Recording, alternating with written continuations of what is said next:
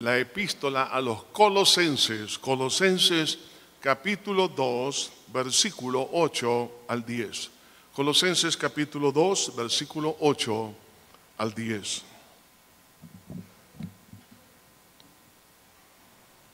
Colosenses 2, 8 dice así, mirad que nadie os engañe por medio de filosofías y huecas sutilezas, según las tradiciones de los hombres, conforme a los rudimentos del mundo y no según Cristo.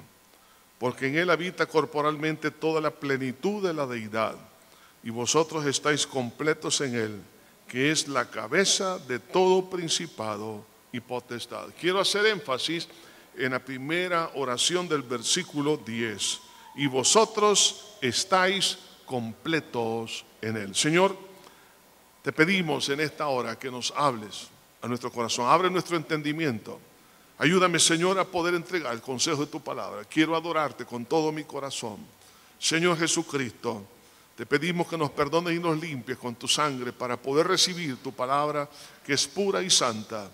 Por tal razón, Señor, aquí está nuestra vida, la disponemos para que tú hagas de nosotros lo que tú quieras. En el nombre de Cristo lo pedimos todo. Amén y amén.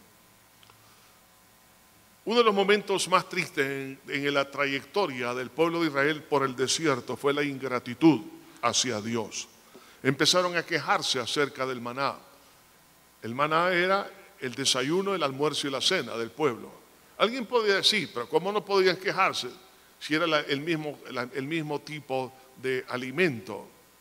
Sin embargo, todo lo que se necesita del cuerpo estaba en el maná. Dios quería enseñarle a ese pueblo que el maná es suficiente y no tengo por qué andar buscando fuera de él. Esto nos está apuntando en la distancia al verdadero pan del cielo. Jesús dijo, Moisés no dio el, el pan del cielo. El pan del cielo, dijo Jesús, soy yo, el que el Padre ha enviado. El que de mí come, nunca jamás tendrá hambre.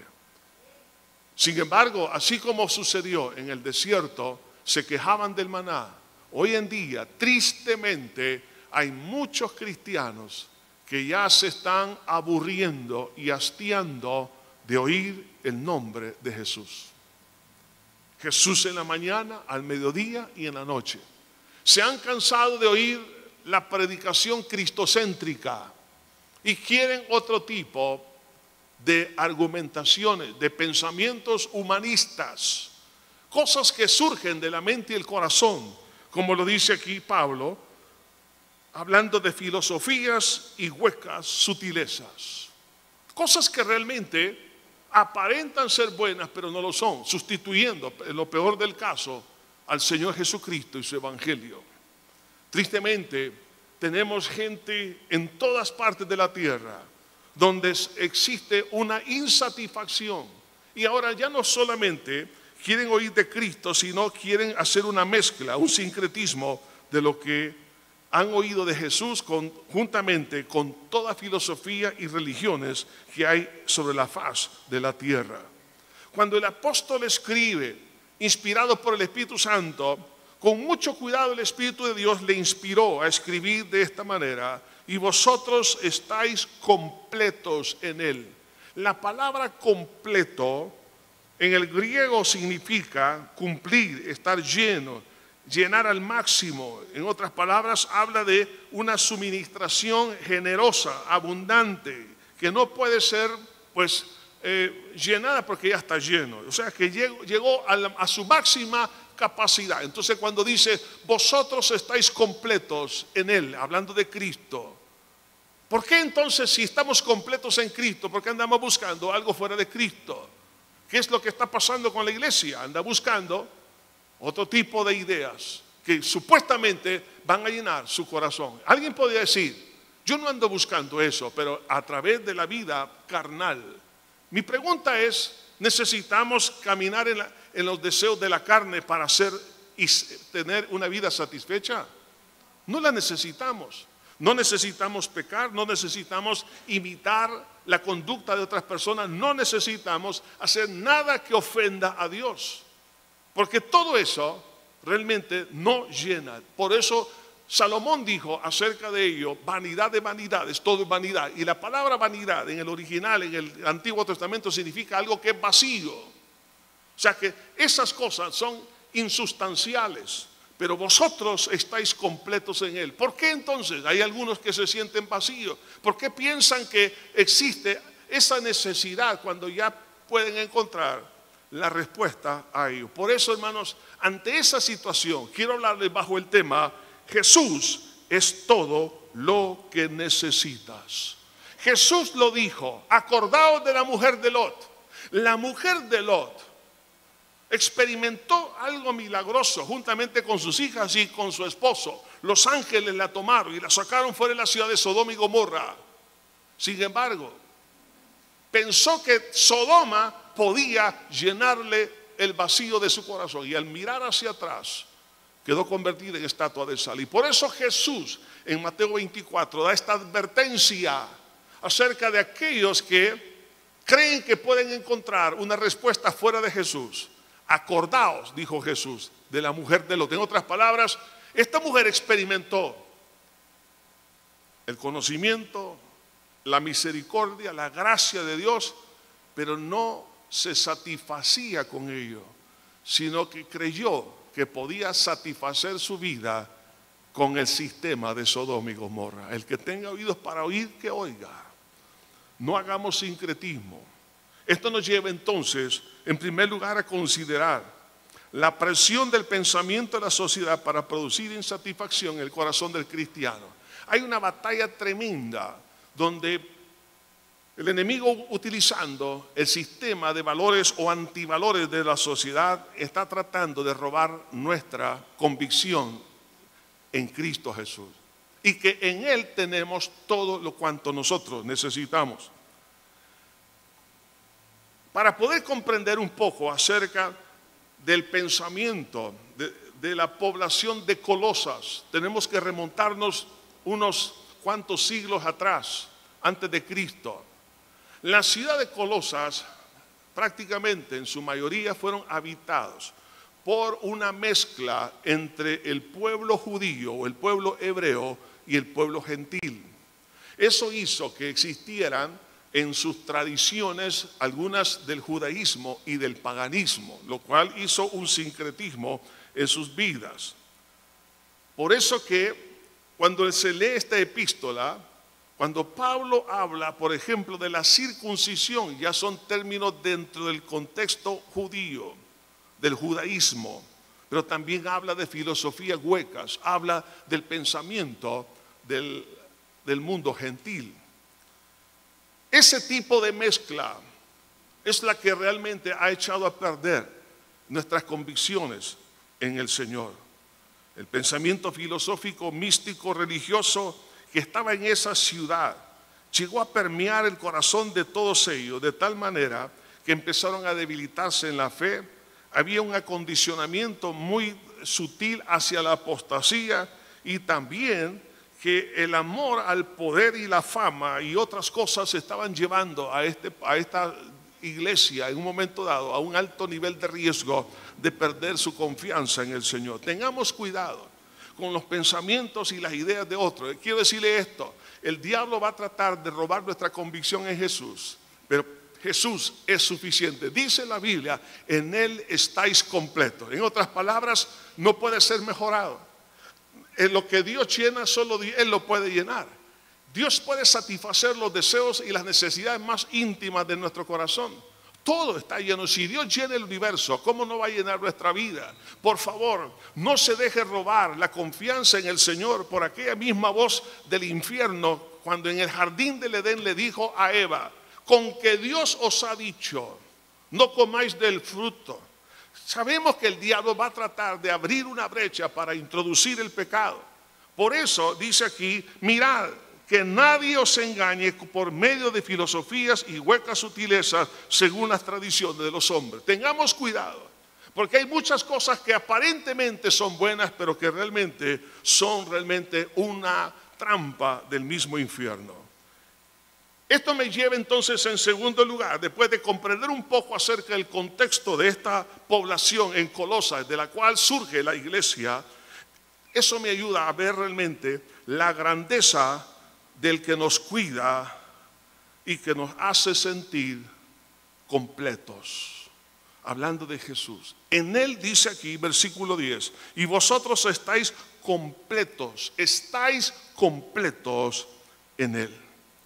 Para poder sentir esa satisfacción de la demanda de nuestro corazón, de nuestra mente, nuestro espíritu, nuestra voluntad, de todo nuestro ser espiritual, entonces debo de conocer la grandeza de Cristo. Hay varios términos que usa en esta epístola, la cual se refiere a Cristo, cual era muy común en el pensamiento filosófico griego. Ellos lo entendían perfectamente porque era prácticamente de lo que se hablaba continuamente. Es la palabra imagen, la palabra primogénito, la palabra cabeza, la palabra principio y la palabra plenitud. Cuando dice aquí, en primer lugar, que Él es la imagen del Dios invisible, dice el versículo 15, versículo, capítulo 1, y Él es la imagen del Dios invisible. la palabra imagen en el griego tiene dos acepciones. Una es representación y en segundo lugar manifestación. Es decir, que Jesús como la imagen de Dios es el único que puede representar a Dios. ¿Por qué? Porque es la manifestación de Dios mismo. En el Antiguo Testamento, Dios prohibió que se hiciera imagen de Dios por una razón. No se puede, no existe nada que pueda representar a Dios, sino solo Dios mismo se puede representar. Dice la Biblia, más el unigénito Hijo del Padre le ha dado a conocer. Jesús dijo, el que me ha visto a mí, ha visto al Padre. Entonces cuando usa la palabra imagen, la cual entendían la cultura de aquel entonces, significa que Jesús es la representación y la manifestación visible del Dios invisible. Entonces cuando entendemos esto, nos, vemos aquí que la imagen prácticamente es la realidad revelada de dicho prototipo. Entonces, ¿qué significa esto? Que, Cristo es la imagen de Dios, me está diciendo que, que Jesús es Dios. Entonces, si Jesús es Dios, debo de estar completo. ¿Por qué? Porque Dios lo llena todo. Y si Dios lo llena todo, ¿cómo no puede llenar los vacíos de mi corazón? Dios puede llenar todas nuestras necesidades. Dios puede suplir todas las cosas. Dios puede hacer todas las cosas que yo no puedo hacer. Entonces cuando dice aquí, Él es la imagen del Dios invisible, significa entonces que yo debo de estar seguro que en Cristo tengo seguridad. En segundo lugar, es la palabra primogénito. Y vamos a verlo en dos acepciones que menciona acá. En primer lugar, dice que Él es el primogénito, dice en el versículo 15, el primogénito de toda creación. En el versículo 18 dice, y Él es la cabeza del cuerpo, que es la iglesia, y el que es el principio y el primogénito de entre los muertos. Primogénito de toda creación y primogénito de los muertos. Es importante entonces entender qué significa primogénito. Recuerde, la población de Colosas, de la cual se había formado la iglesia, tenían un concepto del judaísmo porque era una mezcla de dos pueblos. Entonces, el primogénito en la cultura hebrea era el hijo privilegiado por cuanto era el primero, era el que iba a tomar la autoridad en su casa al fallecer el padre y el que tenía que cuidar a sus hermanos y cuidar a su madre. Por tal razón, este se le daba una doble porción de la herencia. En otras palabras, se convertía en un instrumento de Dios, el primogénito. Pero por eso se le daba al primogénito una posición. En ese sentido, la palabra primogénito es el supremo o es alguien especial. En otras palabras, es la prioridad o es la preeminencia sobre, por eso dice el primogénito de toda creación, es decir, es la preeminencia o es la prioridad sobre la misma creación. La pregunta para usted y para mí es esta. ¿En qué posición he puesto a Jesús en mi vida? ¿Es la preeminencia o es un apéndice? ¿Es Cristo lo primero o es lo último? Debería de ser el principio y el fin para nosotros. Entonces cuando dice que Él es el primogénito, en otras palabras, lo más importante sobre todo es Dios.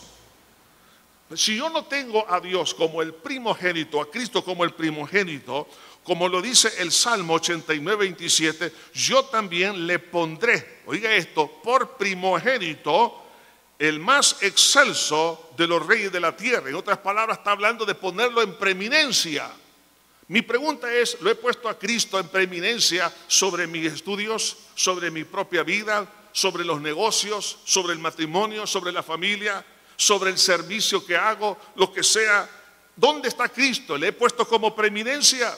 Si alguien se siente vacío, es porque existe, hermano, un problema y es que no he puesto a Cristo en primer lugar. Si no he puesto a Cristo en primer lugar, significa que hay otras cosas que están ocupando ese lugar. Eso nos habla de idolatría y al caer en el pecado de la idolatría, estamos realmente entrando en el camino del fracaso. La idolatría al dinero, la idolatría a la fama, la idolatría al poder, la idolatría a la opinión pública, la idolatría a cuántas cosas, la idolatría en el mundo religioso. Lo que está sucediendo en el mundo no es otra cosa que pura idolatría a la fama, al poder, al deseo de las riquezas y todas estas cosas que llevan al corazón a ser insensible y no le importa destruir lo que tenga que destruir, especialmente a las personas. Cuando dice aquí la palabra, Él es el primogénito de toda creación, en otras palabras, yo debo de poner a Cristo como primogénito sobre todo lo que Dios me ha dado. Primero Cristo, de luego las demás cosas. Segundo, el primogénito de los muertos. Tiene que ver con el mismo concepto, tiene que ver con ponerlo como preeminencia a Cristo, aún, oiga esto, sobre la propia vida y aún sobre la muerte. ¿Por qué razón? Porque el concepto primogénito se une también con otro concepto del Antiguo Testamento que es las primicias, primicias, primogénito, tiene la misma raíz. Había una fiesta en, los judíos que era la fiesta de las primicias donde se traía la primer gavía de trigo que había madurado en el campo.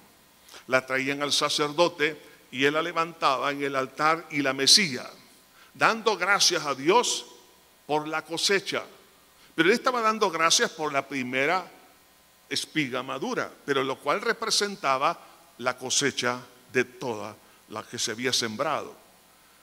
Cuando dice la Biblia que Jesús es el primogénito de los muertos, significa que si Cristo resucitó, está representando una enorme cosecha de resurrección en los que hemos creído en el Señor. Jesús es el primogénito, ¿por qué? Porque me, garantiza que yo voy a resucitar. No me importa dónde me puedan. Mire, le voy a contar esto para que se ría. Me encontraba en un cementerio, no le voy a decir dónde, pero ahí estaba. Me dice la, una de las señoras que andan vendiendo ahí eh, lugares para que lo entierren a uno. Me dice, mire, le vendo aquí. Me dijo, este está bonito. Mire, aquí le queda bien, me dijo. Porque de aquí va a estar viendo el lago, me dice. Yo digo, yo no voy a estar aquí. Otra persona me quiso decir, mire, si usted está aquí, va a estar cerca de su casa. Me dijo, tampoco, aunque no, no vamos a estar aquí. No vamos a estar aquí. El día que usted y yo muramos, vamos a la presencia de mi Señor. Entonces, tengo seguridad, tengo seguridad de estar en Jesucristo, en Cristo mi Salvador.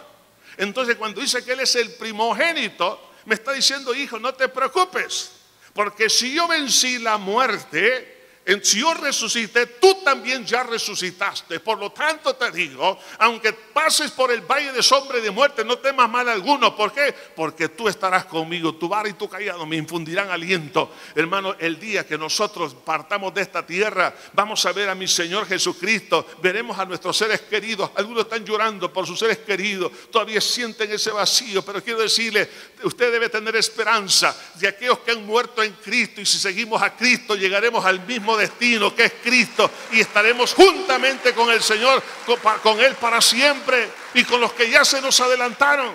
Así que la muerte no es un problema para un cristiano, por eso es el primogénito.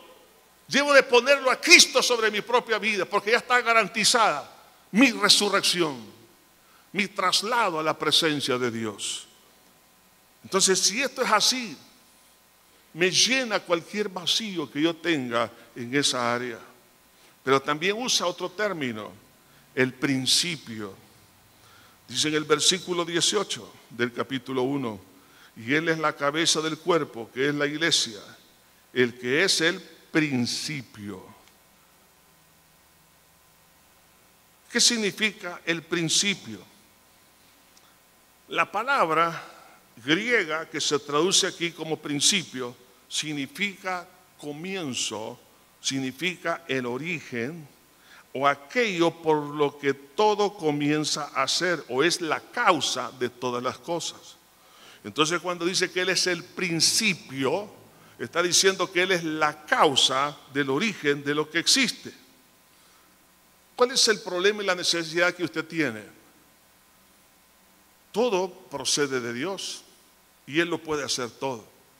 Cuando Dios en el principio hizo los cielos y la tierra, por su palabra, trajo existencia lo que no existía.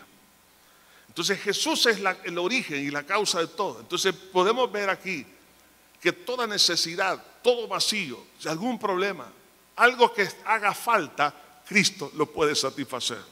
El Señor puede llenarlo. Por eso dice, Él es la cabeza del cuerpo de la iglesia.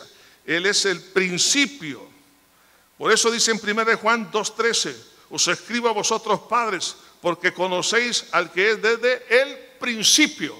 Conocemos quién, quién es el origen de todo. Si, si Cristo es el origen de todo, entonces puedo acudir, si hace falta algo, tengo que ir al origen, la causa de lo, que existe. En, en Apocalipsis 1.8 dice, yo soy el alfa y la omega, el principio y el fin. Si yo entiendo que Jesús es el principio, que es la causa de todo, entonces tengo que acudir a Él. ¿Para qué? Para una respuesta. Si necesito sanidad, si necesito autoridad, si necesito respuesta en alguna área, Él es el principio. Por eso dice en Apocalipsis 3:14, y escribe el ángel de la iglesia en la Odisea, he aquí, el amén, el testigo fiel y verdadero, el principio de la creación de Dios, dice esto. Jesús entonces es el principio, el origen, la causa por la cual existen todas las cosas. ¿Creen ustedes que Dios no puede hacer actos creativos hoy en día? Claro que sí. Dios puede hacer nuevas cosas puede crear nueva vida, puede crear órganos, puede crear, hermanos, paz donde no hay paz, puede crear libertad donde no hay libertad, puede crear vida nueva, renovada por el poder de su nombre. Entonces, si Él es el principio, puedo tener confianza de que Dios tiene la respuesta, pero también dice que es la cabeza del cuerpo, que es la iglesia. Lo cual implica, la cabeza significa autoridad y protección. Dicho, la, la raíz de esta palabra que se traduce como cabeza es una raíz que significa apoderarse Jesús es la cabeza, es el dueño de quién? De la iglesia. Cuando usted ha alquilado un vehículo, si se daña, usted no paga la reparación. Usted llama a la compañía y los dueños pagan. Cuando usted y yo entendemos que Jesús es la cabeza, Cristo es el que paga. Él se hace cargo de todo. Él se hace cargo de sus crisis, de sus problemas. Necesita pan, pídale a Dios pan. Hace unas un, meses, un par de meses atrás, hablando sobre esto, me contó alguien que dijo, bueno, tengo necesidad, le voy a pedir al Señor el pan. Normalmente eso no lo hacemos, sino que siempre vamos al supermercado a comprar. Está bien, ¿no? Pero cuando hay momentos que hay escasez, debemos de pedirle al Señor, dame ese pan. Señor, necesito medicamentos, necesito esto, necesito lo demás. El Señor provee y me dice esta persona, el Señor hizo la provisión. Esta semana recibo otra, otro testimonio de alguien que me estaba orando, Señor, necesito esto. Pidió a Dios y providencialmente Dios le mandó lo que estaba necesitando. Ah, les quiero decir una cosa, cuando Cristo es la cabeza, Él se encarga de proveer lo que necesitamos. Él está a cargo de nuestra vida. Entonces, por eso podemos decir que estamos en Él, estamos completos. ¿Por qué? Porque ahí eh, tenemos el recurso, no solamente la autoridad, sino la protección y la provisión está en las manos de mi Señor. Pero también habla de que Él es la plenitud de la deidad. Él lo dice el versículo 9 que hemos leído, el versículo 10.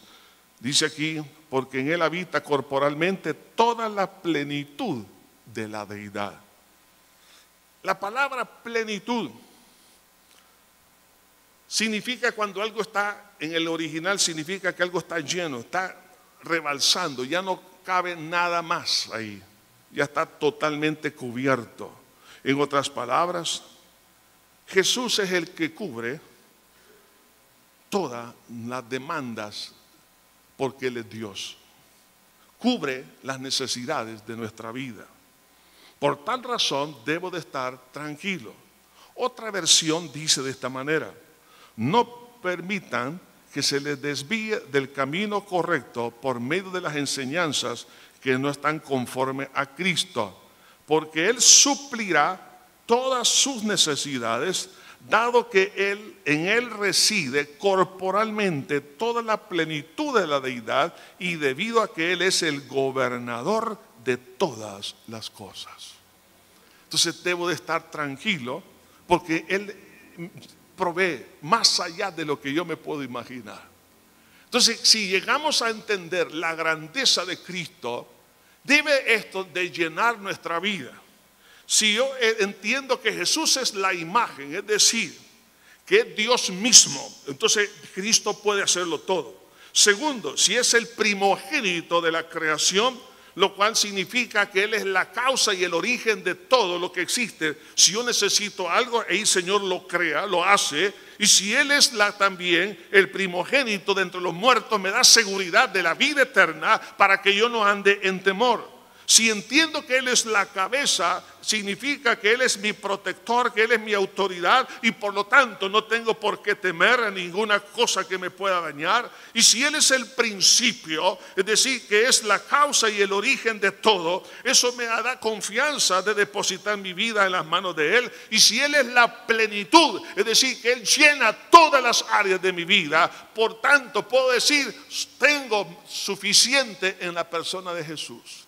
Estoy pleno, estoy satisfecho. Ahora, si entiendo la grandeza y acepto la grandeza de Cristo y del Evangelio, entonces voy a empezar a, ver realmente las bendiciones de esta confianza en el Señor.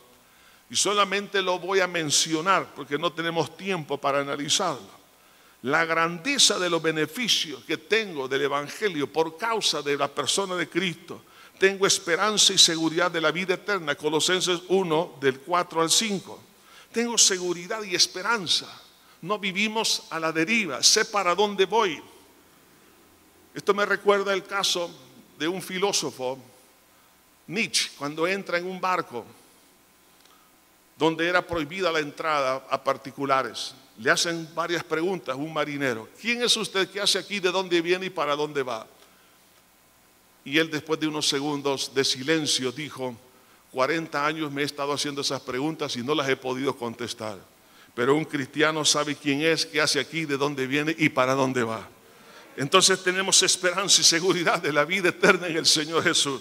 ¿Por qué? Porque Cristo, estamos completos en Cristo. Segundo, en el capítulo 1, versículo 6 me habla de la certeza sobrenatural, es decir, de una fe que surge de la comunión con Jesús. Dios empieza a crear una fe que antes no existía, una fe poderosa en el Señor. Es algo que nos da confianza y el que, el que camina en fe camina en seguridad. Tercero, me habla del amor del Espíritu para amar a los hermanos. 1.10. Me dice aquí que el amor de Dios me capacita para poder amar a mis hermanos, a pesar de el amor ágape cosa que antes no tenía. ¿Por qué? Porque Dios llena esa área, Dios me capacita para esa área, por cuanto Cristo es la imagen, es el primogénito, es la cabeza, es el principio y es la plenitud de todo.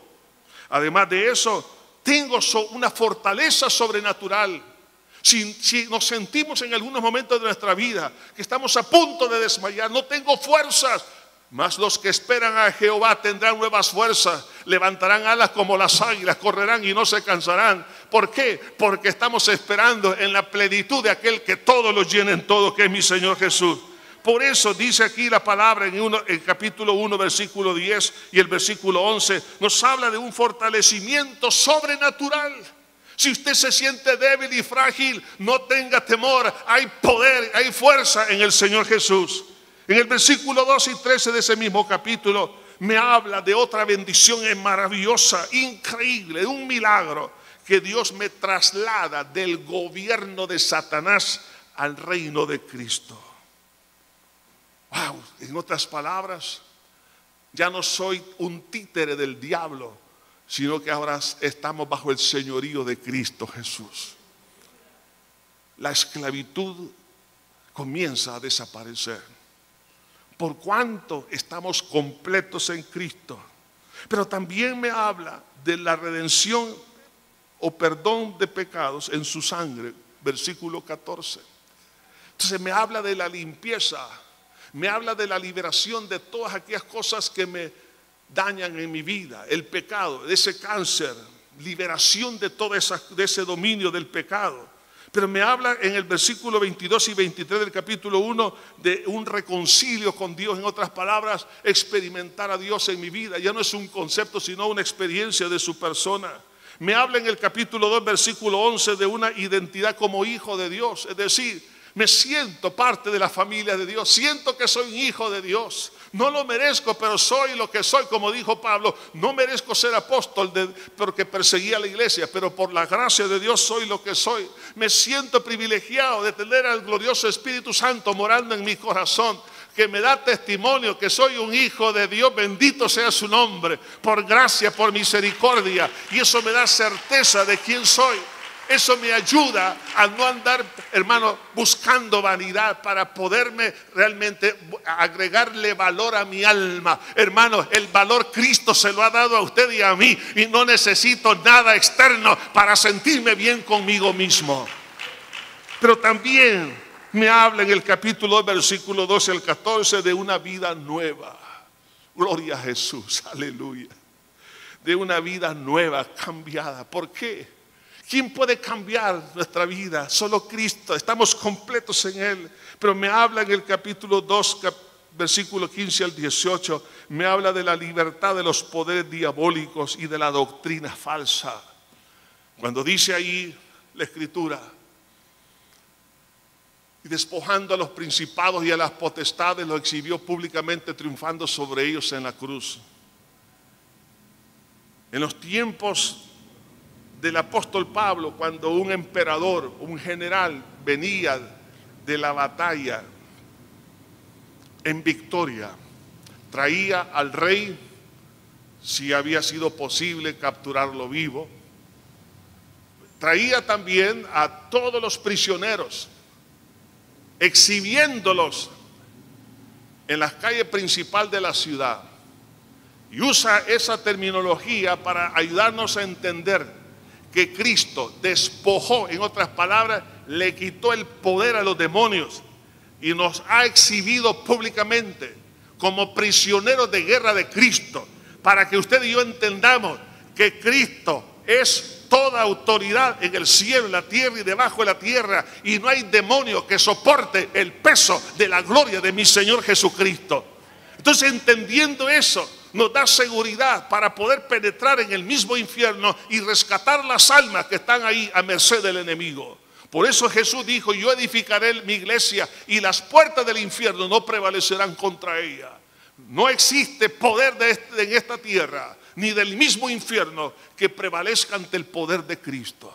Entonces, si tenemos tal bendición, por eso estamos completos en Él, ¿qué más necesito? Dígame, ¿habrá alguna religión que provea por lo menos lo poco que he mencionado? ¿Existe alguna filosofía? ¿Existe alguna capacidad humana que me provea esto? Hermano, usted y yo no necesitamos otra cosa. Necesito el maná en la mañana, el maná al mediodía, el maná en la noche. Y debo decir, Cristo para mí es todo, el principio y el fin. ¿Por qué? Porque Cristo llena todo nuestro corazón. Aplique a Cristo en su vida, en su matrimonio, en su familia, en el trabajo, donde quiera. Acepte a Cristo en todo su gobierno, en todas las áreas. En entonces Cristo se hará cargo de lo que usted y yo no podemos. Él prevalece siempre. ¿Qué debo de hacer? Versículo 8. Mirad que nadie se engañe. En otras palabras, no permitir que nos hagan dudar. No permitir la curiosidad hacia la falsa doctrina y lo diabólico. Y tener la convicción de estar en la verdad. Hace algunos años atrás, estaba en, el sur de Francia y nos dieron un almuerzo. Las hermanas en Cristo de esa iglesia prepararon, ya sabe, una comida francesa, ¿no? Eh, uno de salvadoreño normalmente le dan el plato con todo lo que necesita, pero ahí yo veía que traigo un plato pequeño. Con esto no me lleno, dije yo. Mm, probar aquí, una ensaladita.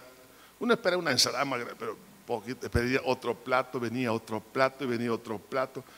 Mínimo 10 platos. Pero una comida, ¿para qué les digo, hermano? Delicioso todo. Exquisito pleno, plero, hasta arriba, bendecido. Entonces, en la plática con las hermanas ahí sale a luz un caso de unos hermanos que ellos eh, lo, también fueron invitados a una reunión en otra oportunidad, pero de repente ellos, cuando les sirvieron, sacaron un bote de chile y empezaron a condimentar. Ella se sintió ofendida, me dice, porque me dice, dice que les dijo, ¿hay algo malo en la comida que les he hecho? ¿Y por qué le están poniendo chile? La van a arruinar. No, no, no se preocupe, está exquisito. Lo que pasa es que nosotros estamos acostumbrados con el chile. Y le ponía más chile. entonces ella se sintió que era una mala servidora, mala anfitriona, una mala cocinera, porque le estaban dañando el sazón que a ella le costó darle. ¿Cuántas veces usted y yo dañamos el sazón que Cristo nos ha dado, agregándole chile a la plenitud en Cristo? Usted no necesita doctrinas erradas, falsa doctrina. Usted no necesita agregarle una vida carnal pecaminosa. Usted yo no necesitamos ponerle nada. Cristo es completo y su evangelio es completo. En Él estamos completos, dice aquí la escritura. Y vosotros estáis completos en Él. El sazón lo ha dado Dios. No tengo que agregarle absolutamente nada. No echemos a perder la bendición de Dios. El Señor está con usted y está conmigo.